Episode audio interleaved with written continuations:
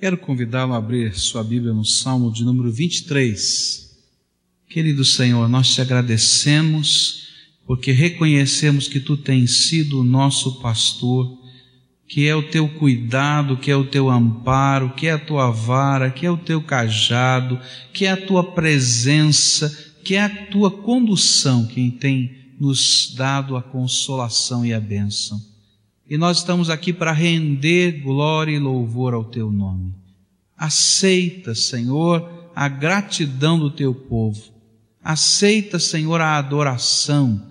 E nesta hora, quando meditamos na tua palavra, abre os nossos olhos, abre os nossos ouvidos, abre a nossa mente, de tal maneira, Senhor, que possamos ver, perceber e entender a grandeza e a beleza do Senhor para cada um de nós e que o teu Espírito nos ajude a te adorar como convém. Nós oramos e clamamos no nome de Jesus. Amém. É interessante perceber Davi falando da provisão de Deus. Ele olha para as ovelhas do campo, ele que foi um pastor, e se coloca na condição de uma ovelha. E olha para o Senhor e o vê como seu pastor e começa a ver, perceber as tantas maneiras diferentes como esse pastor todo especial que é o Pai eterno, que é Jesus, o seu Filho, que é a ação do Espírito na nossa vida, se manifestam na forma de provisões, de cuidados muito especiais do seu pastoreio. A palavra do Senhor vai nos ensinar que a primeira de todas as provisões que aqui se encontram é a provisão da comunhão, da companhia do Senhor conosco. Ele vai começar o seu salmo e vai dizendo isso: O Senhor é o meu pastor. É a primeira expressão. O Senhor, esse Senhor eterno, todo-poderoso, criador, maravilhoso, transcendente, cheio de glória, se preocupe em ser o meu pastor, em cuidar da minha vida, em olhar para o meu coração, em perceber as minhas necessidades. E essa é a primeira de todas as razões de louvor desse servo de Deus. Não há provisão maior do que o próprio Deus estar cuidando de nós. Não tem um anjo cuidando de você ainda que anjos estejam ministrando a seu favor, mas é o Deus eterno que olha para a tua vida. Você pode entender isso? Deus não delegou a qualquer subalterno do céu o cuidado da tua alma, ainda que ele use todos os poderes das hostes celestes a nosso favor, porque ele é todo poderoso. Mas você é a atenção especial do eterno. Consegue perceber a bênção? Davi estava dizendo: Olha, o Senhor é o meu pastor e eu sou dele. E essa é a celebração da comunhão com o Deus vivo. Não existe bênção mais especial do que o Senhor que se manifesta na tua vida. Jesus, quando estava deixando esse mundo, orou pelos seus discípulos e ele expressou esta bênção no seu ministério, nessa oração. Mas também expressou a bênção que estaria sobre os seus discípulos através dessa oração. E João 17, versículos 20 e 21 diz assim: E rogo não somente por estes, mas também por aqueles que pela Sua palavra hão de crer em mim. E eu estou nessa oração também. Para que todos sejam um assim como tu, ó Pai, és em mim e eu em ti, que também eles sejam um em nós, para que o mundo creia que tu me enviastes. Não existe provisão maior do que você estar ligado à pessoa do Senhor Jesus e você, junto com o povo de Deus, ser um em Cristo e assim como Cristo e o Pai são um, nós nos apresentamos diante dele. Você quer provisão maior do que aquilo que as Escrituras sagradas nos falam, que nós estamos assentados através de Jesus Cristo nos lugares celestiais. Você quer provisão maior? Quando ele diz que podemos entrar com toda ousadia no trono da graça de Deus, porque temos um sumo sacerdote que se compadece de nós, as portas estão abertas, o caminho está aberto e nós podemos entrar. Davi estava dizendo: não existe provisão maior do que sentirmos a presença do Senhor, de desfrutarmos da Sua companhia, de percebermos a Sua revelação. Agora eu queria que você entendesse por que, que Davi estava dizendo que essa era a maior de todas as provisões. Quando a gente vai estudando a vida de Davi, a gente vai descobrindo que vários momentos da sua história foram momentos de grande luta e de grande provação. Houve um momento na sua história em que ele era um garoto e Deus manda um profeta para derramar azeite sobre a sua cabeça, e sem que ele pudesse entender de qualquer outra coisa, na base daquela unção, ele foi declarado rei quando existia um rei. E ele continua lá pastoreando as suas ovelhinhas. E um dia ele chega numa, num campo de batalha, vê os exércitos de Israel amedrontados contra um valente que se opunha. E ele, cheio da unção do Espírito, vai e enfrenta um gigante, mas ele não sabia o que estaria acontecendo depois. Depois daquilo, Saul fica cheio de ciúmes e o persegue, e o persegue de morte. E a única coisa que aquele moço possuía, porque ele não tinha dinheiro, ele não tinha posição política, ele não tinha nada. A única coisa que ele possuía era a unção de Deus na sua vida. Está lembrado disso? Eu posso imaginar esse homem se escondendo do rei no país estrangeiro e para poder viver lá, se fingindo de louco, babando sobre a sua barba, diz a Bíblia, porque aí as pessoas tinham medo de tocar num louco desse jeito, porque acreditavam que espíritos se manifestavam nele. E ele fingindo dizia: Senhor, eu estou aqui como um doido no meio do fim do mundo. E a única coisa que eu tenho é a tua unção. Agora, esse homem que viveu tudo isso, é aquele que escreve: O Senhor é o meu pastor. Sabe por quê? A unção de Deus é mais do que tudo. Não existe provisão maior do que a presença do Senhor, do que a palavra do Senhor, do que o conselho do Senhor, do que o poder do Senhor se manifestando na nossa fraqueza, do que os planos do Senhor que a gente não consegue compreender como vão se suceder, acontecendo aqueles mesmos que foram revelados pela Sua palavra. Bendito seja o Senhor, porque nós somos dele e ele é nosso. Eu adoro o meu Senhor pela provisão da Sua presença cada dia com todos quantos invocam o seu grandioso nome. Segunda coisa que esse salmo nos apresenta é a provisão do sustento. É interessante que o sustento parece que era uma coisa muito forte para Davi. E a gente vai encontrar três expressões nesse salmo que tem a ver com sustento. No versículo 1 ele vai dizer: Senhor é o meu pastor e nada me faltará. Essa é a primeira expressão, nada me faltará. Eu tenho um pastor que cuida de mim e nada falta. Depois, então, o verso 2 tem duas outras expressões, onde ele vai dizer: Deitar-me faz em pastos verdejantes. Os pastos verdejantes representavam o sustento das ovelhas. E ainda ele continua: E guia-me mansamente às águas tranquilas, que representam o sustento também das ovelhas.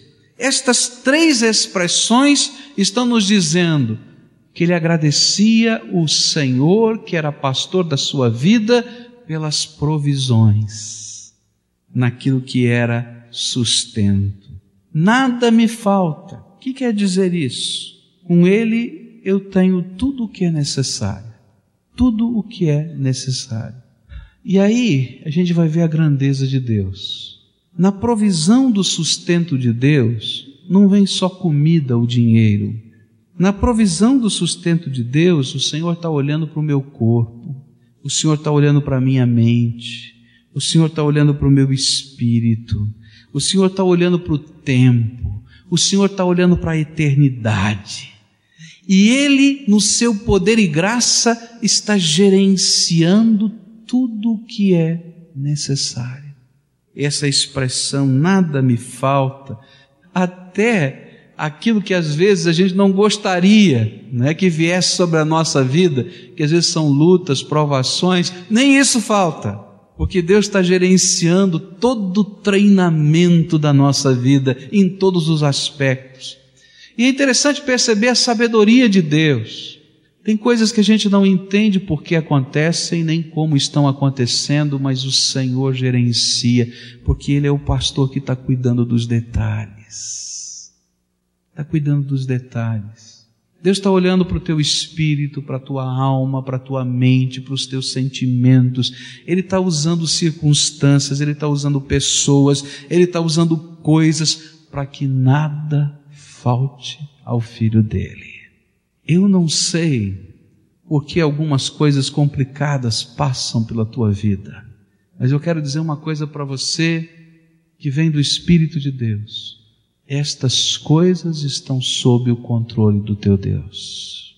O teu pastor está olhando para isso. O teu pastor vai transformar isso em bênção.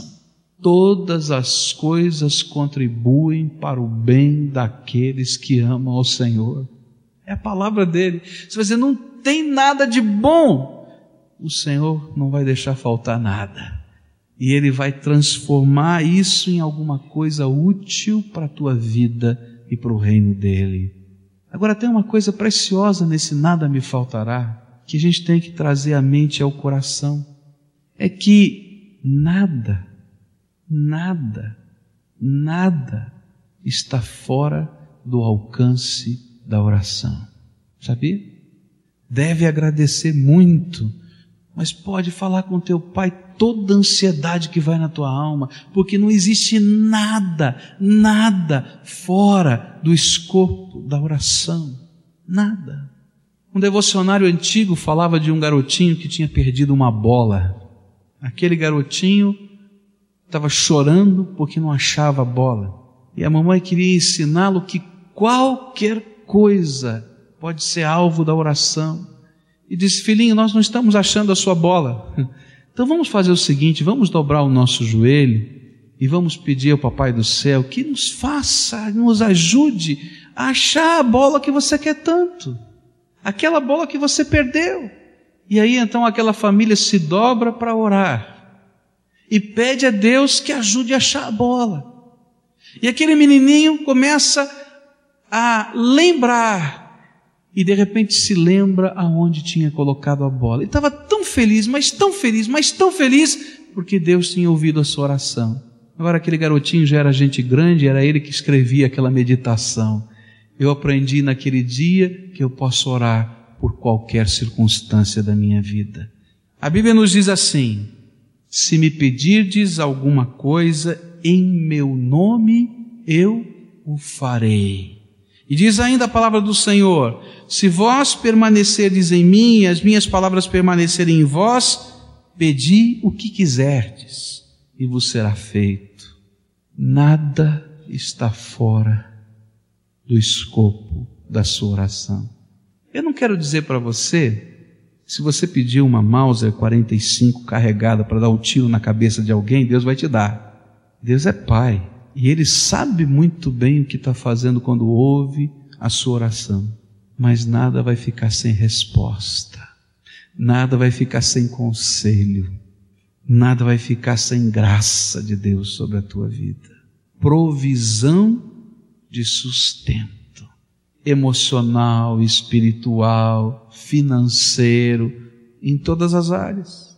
Mas ele vai dizer ainda que é o Senhor que faz deitar em pastos verdejantes e guiar as águas tranquilas. E aqui ele está falando de comida. E é bonito a gente lembrar das cenas, por exemplo, do deserto da Judéia. Você vê pastores no deserto da Judéia.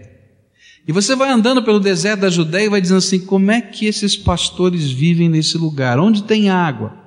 Onde tem comida para essas ovelhas? Até hoje existem pastores lá e acampamentos no meio do deserto, beduínos que vivem ali. E é interessante que o pastor sabe onde tem água, e o pastor sabe onde tem comida. Onde tem um pouquinho de vegetação, onde aquelas ovelhas vão comer.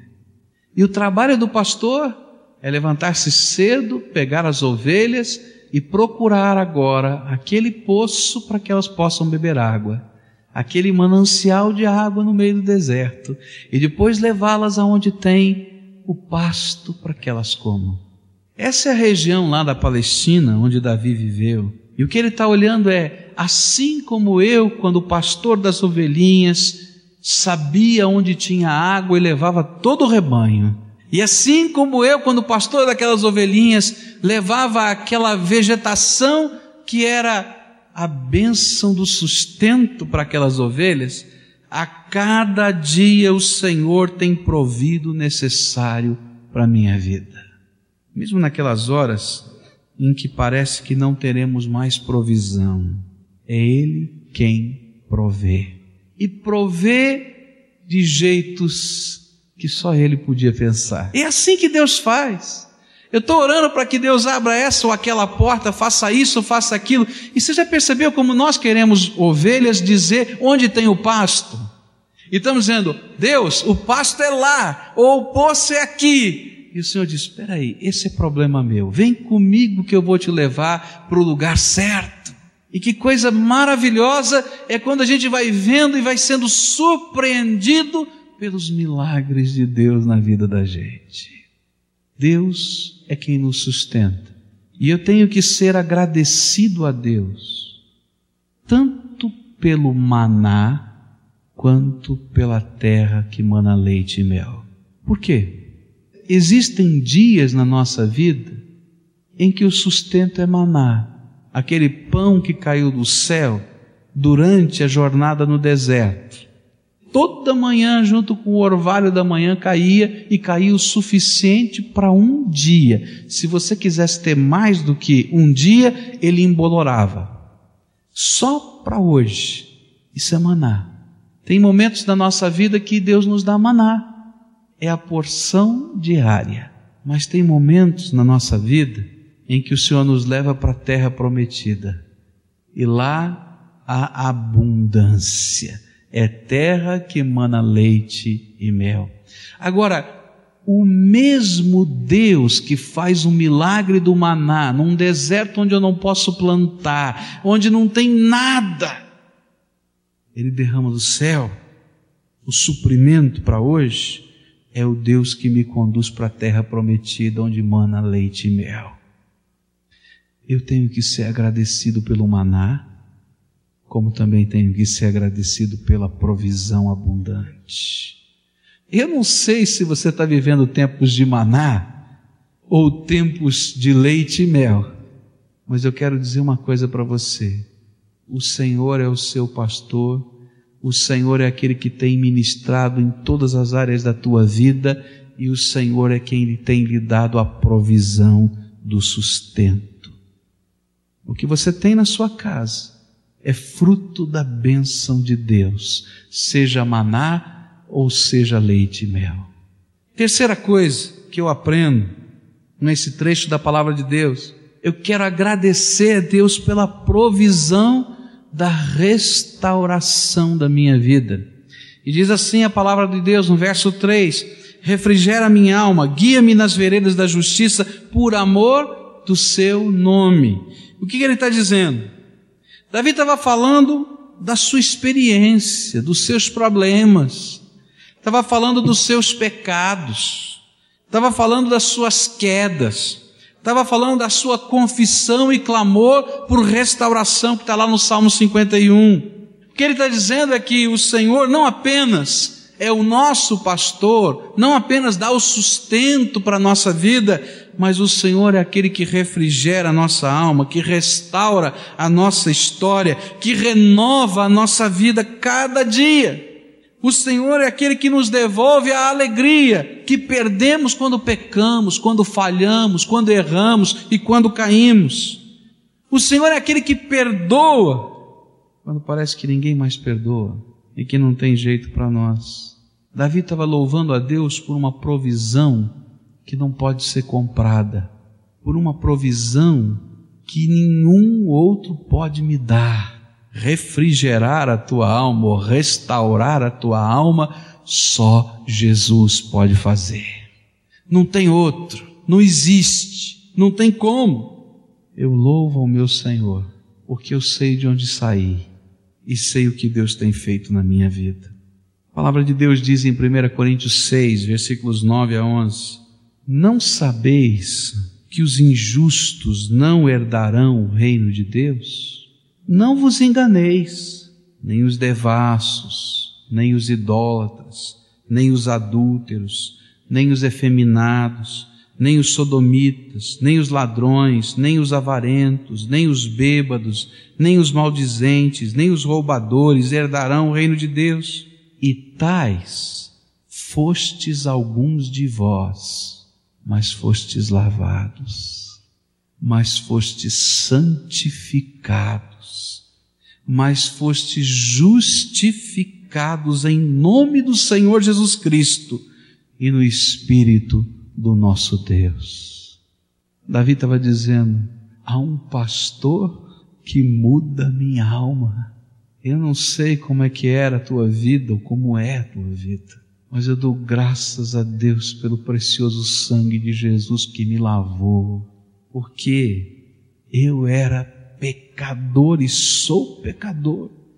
E se não fosse o refrigerar e o restaurar da minha alma cada dia no sangue de Jesus, eu estava perdido. Quarta provisão é a provisão de um caminho seguro. Guia-me nas veredas da justiça por amor do teu nome. O Senhor não apenas nos lava e deixa bonitinhos e perdidos outra vez, mas Ele diz: Vem comigo, porque eu vou te mostrar o caminho da tua vida. Na verdade, Ele diz: Eu sou o caminho, a verdade e a vida, e ninguém vai ao Pai senão por mim.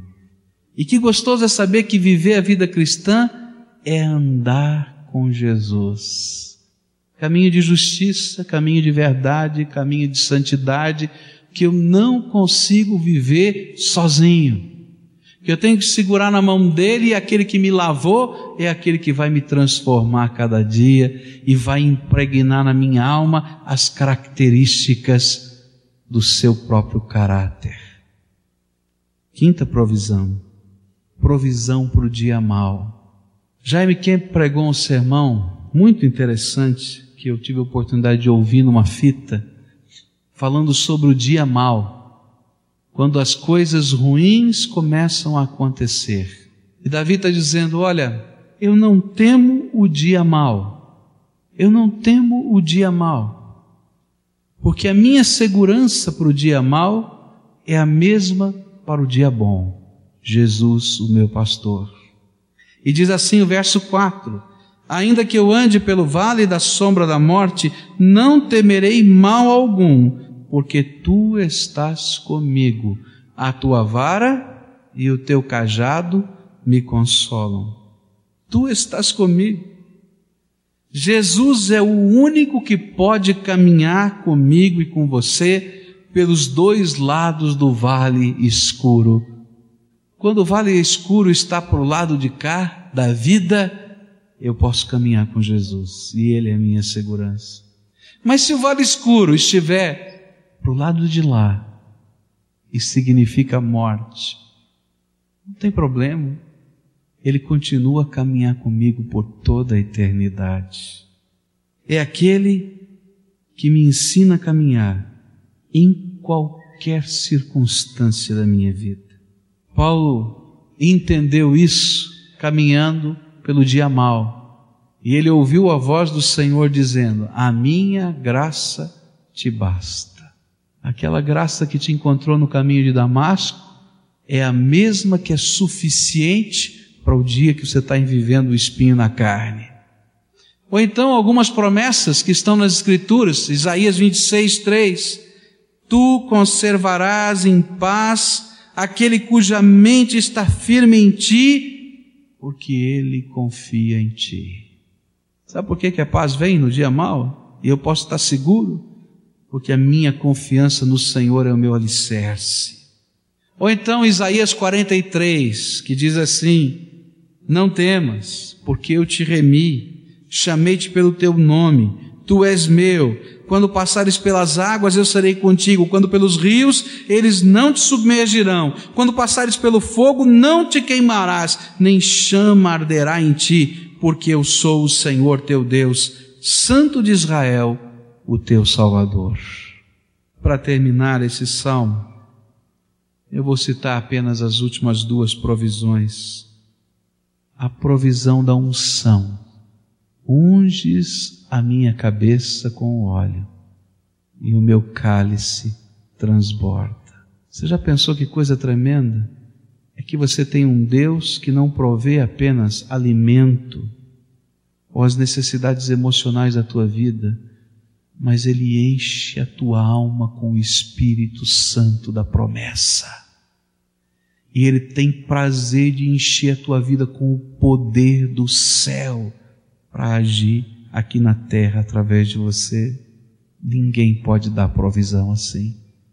E por fim, Ele diz: provisão de um lar eterno.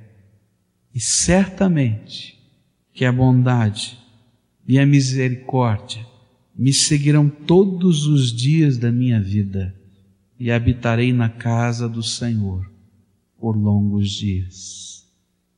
Só Ele me convida para habitar nas suas mansões celestiais. Não se turbe o vosso coração. Crede em Deus, crede também em mim porque na casa do meu pai há muitas moradas. Se não for assim, eu vou-lhe teria dito, mas vou preparar-vos lugar. A gente vai caminhando pelos vales desta vida, e a gente vai seguindo o pastor eterno que é Jesus. A gente vai sendo suprido de tudo que é necessário, mas não termina aqui. Ele vai caminhar conosco por toda a eternidade. E sabe o que é melhor? Eu vou poder habitar na casa dele, num lugar que ele preparou só para mim, por toda a eternidade. Comprou e garantiu com o seu sangue, e já me deu como promessa, e eu sei que está lá, esperando por mim. Não existe provisão maior, porque ela é completa. Ela é completa ela envolve a minha alma, a minha mente, o meu espírito, o meu corpo, o meu dia a dia e até a eternidade.